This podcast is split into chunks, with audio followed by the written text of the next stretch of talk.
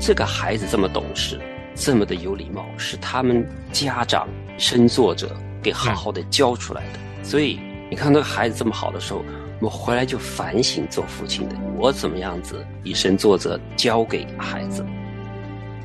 制定了这样的道德标准，我们首先要率先垂范，我们要言行一致的去遵守，这样孩子们才会学我们说的，学我们做的。用鼓励、包容这种方式来帮助孩子培养一个好的习惯，比这个否定的方式好的不知道多少倍的。特别是当孩子有兴趣、有意愿、主动的想承担一些家务的时候，我们一定不要错过这样一个好的机会，多鼓励他们，多带着他们去做。欢迎收听《亲情不断电》特别专辑《成就好爸爸》。亲情的家人们好，我是安好，欢迎大家收听我们今天的《成就好爸爸》。亲情的家人们好，我是程明，欢迎大家收听《成就好爸爸》。程明兄好，安好弟兄好。嗯，我们在上一期呢，跟大家分享了。在为孩子设定一些道德标准的时候，我们是要按照这些标准来管教我们的孩子。我们上次跟大家分享的是十二个原则里面的后六个。开始今天的分享之前呢，还是要带着大家复习一下啊。嗯，那么我们说的第七个原则呢，就是说父亲在管教孩子上是要发挥带头作用的。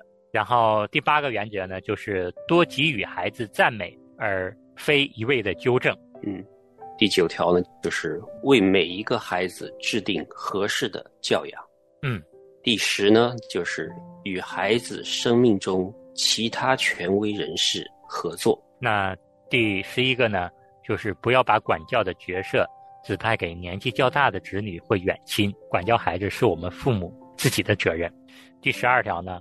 是要支持你的子女，特别是当孩子跟我们说一些事情、受一些委屈啊，或者是要跟我们说一些他心里的感受的时候呢，我们要认同、同理孩子的情绪啊，要支持我们的孩子。嗯，那我们今天呢，继续跟大家来分享，我们要想让这些道德标准真正的发挥作用，我们要怎么做？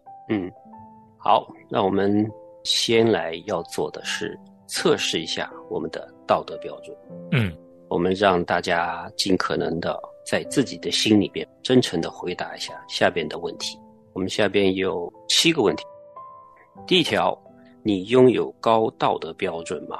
你会在家人面前实践自己的道德标准吗？第二，这些标准是不受时间影响，并已在家族中被证明是值得信赖的，或是在当下对你最有利的吗？嗯，第三，你和妻子有同样的道德标准吗？第四，你和妻子用清楚、明确、一致的言行向子女传达这些标准吗？第五，你自己的行为与这些标准一致吗？你的妻子也是吗？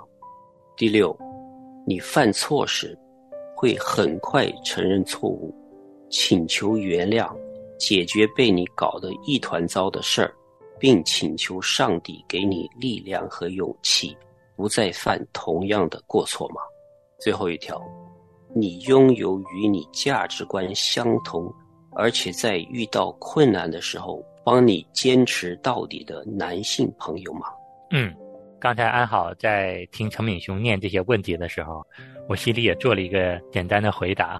我发现这些问题里面，我绝大部分都不能回答是。陈敏也是这样子的。嗯，这也就是说，我们每一位做爸爸的，可能都得要承认，我们并没有很好的制定和遵循这些道德标准。我们觉得这些标准对我们是一个束缚，甚至是呢，我们也知道是对的，但是做起来却很难。比如说，像在我们家里。家人之间要和气的说话，不准大喊大叫，要和气，要温柔。那这样的一个标准，我们都知道它是好的。但是当遇到一些紧急的事情啊，当孩子惹我们生气的时候啊，甚至是跟太太之间也是有不愉快的事情发生的时候，我们自己的情绪就会被挑动起来。首先，我们可能就没有温柔的去说话，大喊大叫。嗯就是这个标准我们都知道，但是做起来确实是很难的。嗯我想呢，作者今天把这样的七个问题拿出来问我们，也是希望我们诚实的回答，也让我们能够认识到我们在这方面是存在着很大的不足的。嗯，所以说我们下面呢，到我们的第二步骤，当我们认识到这些问题了，我们就要寻求帮助，改善这样的一种状况。对我们每一位父亲都不可能是完美的，都有缺乏的地方。当我们知道我们的不足的时候，哈，之后呢，在找帮助的时候，我们可以跟我们的信赖的朋友聊一聊啊，特别是我们的弟兄啊、男士朋友啊，这个是不丢脸的。特别是我们信主的哈，我们是可以跟神来祷告的，承认我们的软弱，求主帮助。保罗书信里边就说了哈，可以夸耀我们的软弱，因为神的能力在我们的软弱上显得完全。嗯然后呢，还可以跟自己的妻子也聊一聊。你如果以前没有听过这些问题的话，没有问过自己这些问题的话，很有可能你妻子也没有问过这些问题。所以呢，你跟他聊一下这些问题，想一想，我们是不是有一些欠缺呢？哪些地方还可以进步的？特别是有几条我们看了，需要是做父亲的，是要跟母亲呢是要达成一致的。嗯那还有呢，可以找一些书籍来看啊，特别是一些基督教牧师啊、弟兄写的那些书籍，它是符合我们圣经的标准来写的。那当然，我也给大家推荐我们的亲情的节目，都是注重亲子关系的、夫妻关系的。是，谢谢程敏兄给我们分享的这些寻求帮助的一些好的方式。作为我们组内的弟兄们，我们首先是要来到神的面前，寻求神的帮助。那当然，值得感恩的地方就是，我们也可以把我们自己的困惑跟我们值得信赖的这些弟兄们分享。首先是非常真诚的，也是非常中肯的。另外呢，弟兄们之间也能够相互的守望啊、祷告啊，帮我们解决我们心中的一些困惑啊。特别是家里的夫妻关系啊、亲子关系上的这些问题，安好也是特别受益的哈。每次跟程敏兄啊、跟日新兄我们录完节目，甚至是我们在节目之前、节目之后我们所聊的啊，都能够给我很大的鼓励和帮助。我觉得这就是我们在基督里弟兄姐妹在一起同心合意的这样的分享一个非常好的见证。还有呢，刚才陈明雄也补充到了啊，我们找一些书、找一些节目，我们来看、来听，这都是好的方式。总之呢，当我们面对这些问题，承认自己有软弱、有不足的时候，这已经是一大进步了。也求神来带领我们的弟兄们，在上帝的恩典之下。我们的这些软弱是能够被上帝所扶持起来，变得刚强。嗯，爱好弟兄说的一个例子，我也是非常赞同的哈。就是平时我们做弟兄的，其实是很少机会来谈亲子关系的，或者是婚姻关系的，所以我们都很感恩哈。我们在做节目的时候，我们有三位弟兄在一起。有时候是我跟安好弟兄，有时候是跟安好弟兄还有日新弟兄，我们都是爸爸在一起，可以专门来分享和讨论。我们虽然是在做节目，好像是在教导我们的听众，其实我们自己也是在学习的。是的，我们有好多东西，我们其实是在做节目的当中学会的。当然，不是每一个听众都可以说有这样子的做节目的机会，但是我们可以在教会里边去找。这样子的弟兄跟你聊得来的，就专门跟弟兄跟弟兄聊。我们在这个社会，无论是东方还是西方，都是很缺乏的啊。我不是说我们要天天找弟兄去聊，也不是说啊这个是当做是首位的第一位，但是这个太缺乏了。就是我们是需要时间，也许是一个月一次啊，或者是时不时会有弟兄之间的交流，是非常非常有帮助的。对，那第三条。让道德标准有效的发挥作用的方式方法呢，就是我们作为爸爸的要言行一致。嗯，如果我们已经为自己家庭和孩子制定了这些很好的道德标准，嗯，并且呢，这些道德标准家人们之间也都认同了。如果我们要想让这些标准内化到我们的孩子心里，我们就是要言行一致。就是我们自己做爸爸的，首先要做到。也就是说，我们在平时跟孩子说这些道德标准、说这些家规、说这些要求的时候呢，做爸爸的往往是先是口头上说出来，比如说让孩子你要整理自己的衣物，吃饭要吃干净，不准骂人，不准打架等等。啊，当我们跟孩子说的时候都非常容易，但是我们要知道，孩子他学习一个道德标准、内化养成一个习惯，光靠语言是不够的。嗯，他也必须要从行为上去学习。当他没有经历这些事情，怎么能够在行为上学习呢？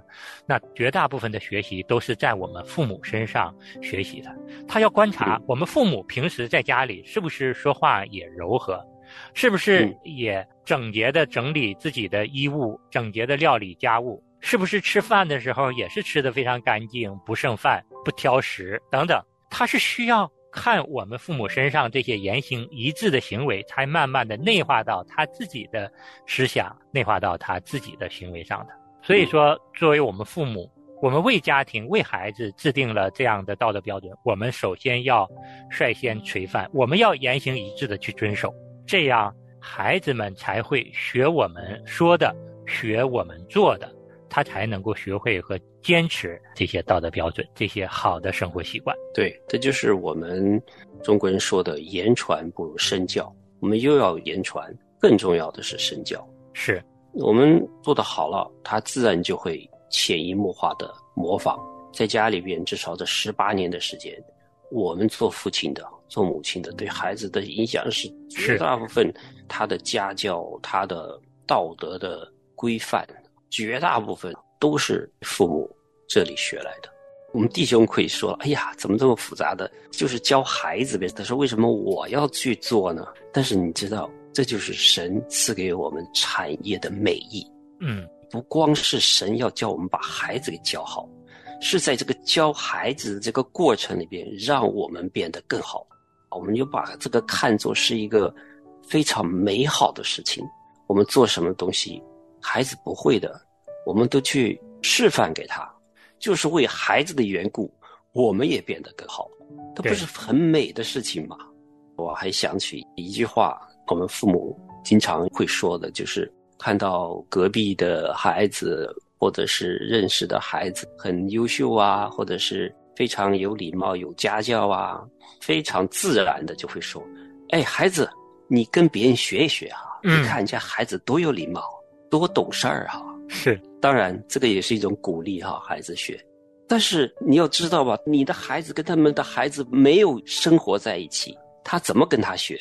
是他也就是看到他表现出来是怎么样，他并不知道这个孩子这么懂事，这么的有礼貌，是他们家长以身作则。给好好的教出来的，所以你看那个孩子这么好的时候，我们回来就反省做父亲的，我怎么样子以身作则教给孩子。对，当我们跟孩子说这句话的时候，我们为什么不学习学习人家的父母呢？对吧？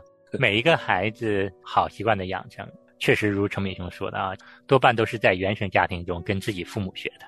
所以说，我们是要从正向的角度去影响孩子，给孩子树立一个好的榜样。对。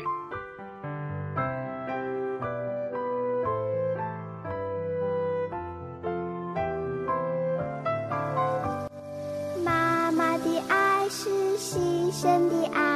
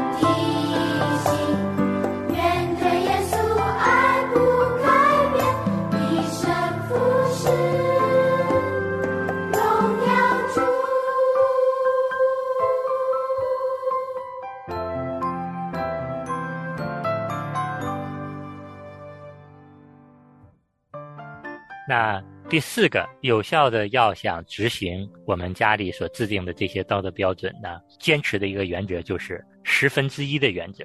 那之前呢，我们节目中跟大家提过这个十分之一的原则，就是如果我们有一分的管教，我们就要有十分的爱。其实对于我们父母管教孩子是很容易的，我们一开口一说话，可能都是在管教我们的孩子。但是对于表达对孩子的赞美和喜爱，却往往做的不够，甚至是我们多半跟孩子说话的时候都是管教，很少去表达赞美和喜爱。但是赞美和喜爱，对于一个孩子强化他的道德标准，鼓励孩子养成一个好的习惯，这是非常非常重要的一个原则。嗯，我也同意，就是用鼓励、包容这种方式来。帮助孩子培养一个好的习惯，这方面啊，我们用鼓励的方式，比这个否定的方式好的不知道多少倍的。是的，孩子不愿意听，整天说这个不对，那个不对。如果你要挑剔的话，你天天都可以挑剔他。以前我就觉得我父母就是天天都挑剔我东西，因为我是孩子。你真的想挑的话，你天天都可以否认我。但是这个并不是一个智慧的做法。尽量的用积极的方法，比如说表扬和鼓励，远远超过指正、否认或者是要求。说到这儿呢，很好跟大家分享一个昨天晚上发生在我们家里的一件事情。我家女儿呢已经马上到八岁了，我跟太太呢也在有意识的让她养成生活自理这样的习惯。昨天晚上发生了一件什么事儿呢？我们今天早上呢，我跟女儿呢都要带饭，我要来公司上班，女儿去学校。那我们晚上就把午饭我们要提前的准备好。那我们决定呢要带饺子，所以说昨天晚上呢我们全家就要包饺子。然后呢时间已经不早了，我跟太太我们俩很快的可能就会把饺子做好，然后我们就放到冰箱里。但是我女儿呢说爸爸妈妈我要跟你们一起做。嗯，当她说这句话的时候，我心里的第一反应就是她要跟我们做，那得做多长时间呢？马上就要睡觉了，所以我心里呢不想让她帮忙。嗯。但就在这个时候，圣灵就提醒我：“你不是要锻炼孩子自理能力吗？现在孩子已经主动的提出来要参与做家务，跟你一起包饺子，你干嘛还不让他做呢？”这个时候跟女儿说：“我说好啊，那你跟我们一起做吧。”我女儿听到之后特别开心。然后我说：“那你能做什么呢？你给我们揉面吧。”我女儿说：“不行，爸爸，我要给你们擀面皮。”我心里又一想：“哎呀。”他要擀面皮要擀多长时间呢？那我们这个饺子得包多长时间才能包好啊？我心里又想否定他。嗯，那这个时候圣灵又提醒我：哎，孩子说擀面皮，你干嘛不让他做呢？难得的好机会啊！是，所以我心里在圣灵帮助下，我又忍住了，没说不让他做。我又说好吧，那你来做。那爸爸先教你做一个，然后你来做好不好？他说好啊。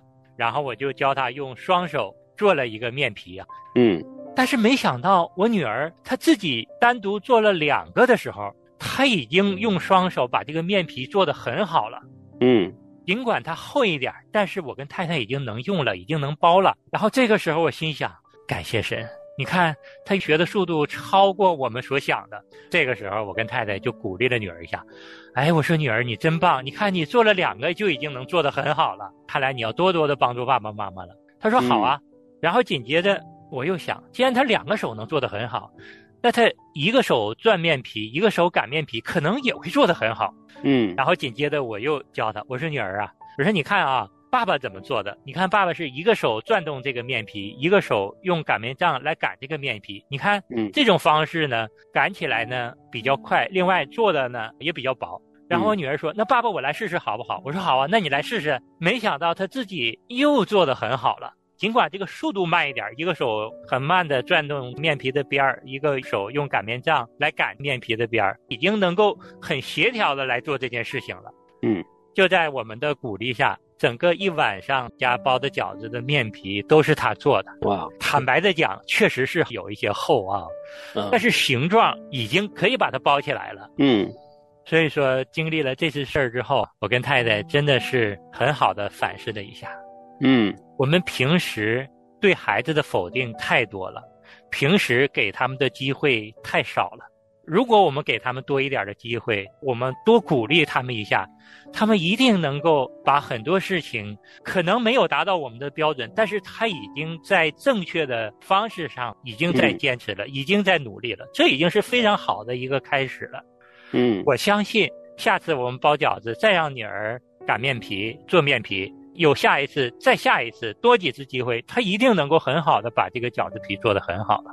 真的是可以给孩子多一些机会，特别是当孩子有兴趣、有意愿、主动的想承担一些家务的时候，我们一定不要错过这样一个好的机会，多鼓励他们，多带着他们去做。嗯，太棒了。然后讲的时候，我我在想一个问题：从昨天晚上开始之后。你女儿对包饺子这个事情是又增加了新的美好的回忆，不光是她包饺子这种成就感，而是在你们给她的那种赞许、那种鼓励，这个是她一辈子都记得的。那天晚上发生什么事情？你想想，她下次再包饺子的时候有多开心，多美好的事情。嗯，因为平时我们对女儿要求比较严，对她的否定啊是多一些，而经历了这件事之后，让我们看到赞美。鼓励、喜爱对于一个孩子有多重要？非常感恩，就在那个时候，我要否定他，我要制止他的时候，圣灵能够提醒我，让我不要说这句话，然后让我多一些耐心，多一些爱心，多一些赞美，鼓励他去做这些事情。嗯，所以说，圣灵带着我做了这件事情，我觉得真的是要感谢神，在这样的时候，能够让我有这样的智慧生出来。真的是要要把荣耀归给神啊！要把荣耀归给神。培养孩子做家务的这个事情上面，哈，其实你花点时间来教孩子，然后来训练他呢，这个时间完全值得。就像刚才安好这样子的，给他有美好的回忆，给他有成长的。你可能昨天晚上会多花了半小时、一小时来教他，可能睡觉会晚睡一小时，但是从长远的来说，哈。你这个一小时下去以后呢，孩子他都愿意帮你的忙的时候，嗯，你不知道节约多少个小时的时间，非常值得的。而从这个培养孩子做家务的这个习惯上面，也是非常值得的。对，所以说最后这条原则，一分的管教，十分的爱，也盼望我们每一位父母，好好的在教养孩子的过程中去操练。嗯。那时间关系，我们就跟大家分享到这儿。我们下期同一时间再见。好，下期再见。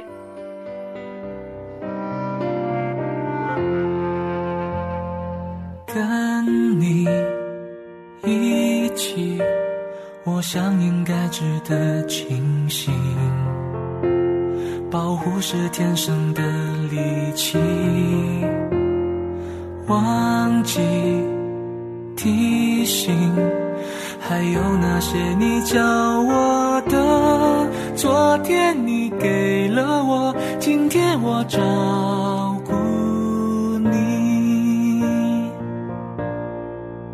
记得你不善言辞的给我许多鼓励，记得我总是发了不该发的牛脾气。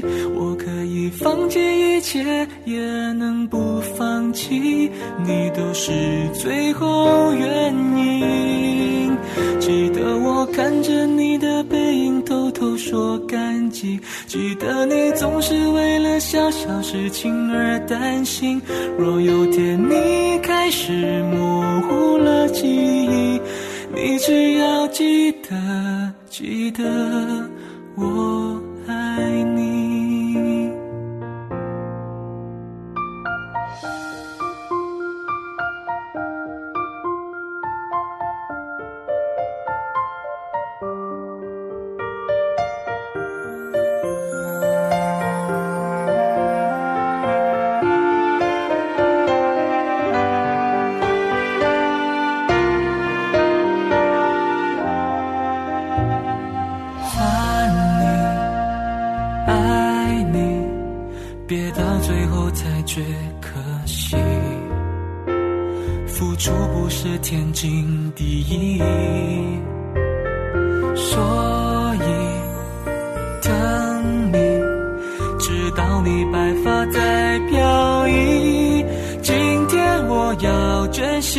明天还要继续。记得你不善言辞的给我许多鼓励记得我总是发了不该发的牛脾气我可以放弃一切也能不放弃你都是最后原因。记得我看着你说感激。记得你总是为了小小事情而担心。若有天你开始模糊了记忆，你只要记得，记得我爱你。记得你不善言辞的给我许多鼓励。记得我总是发了不该发的牛脾气，我可以放弃一切，也能不放弃，你都是最后原因。记得我看着你的背影，偷偷说感激。记得你总是为了小小事情而担心。若有天你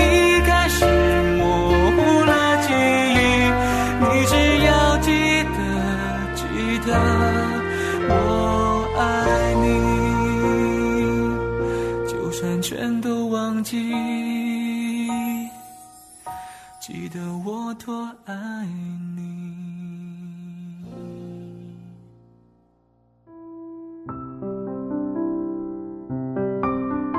亲爱的听众朋友，现在您正在收听的节目是由良友电台为您制作的，每周一到周五播出的《亲情不断电》，欢迎您与我们联络。我们的电子邮箱地址是 q i n q i n g at l i a n g y o u d n e t，就是亲情在良友网。感谢您收听我们今天的节目。愿上帝赐福给您和您的家人，我们下次节目再会。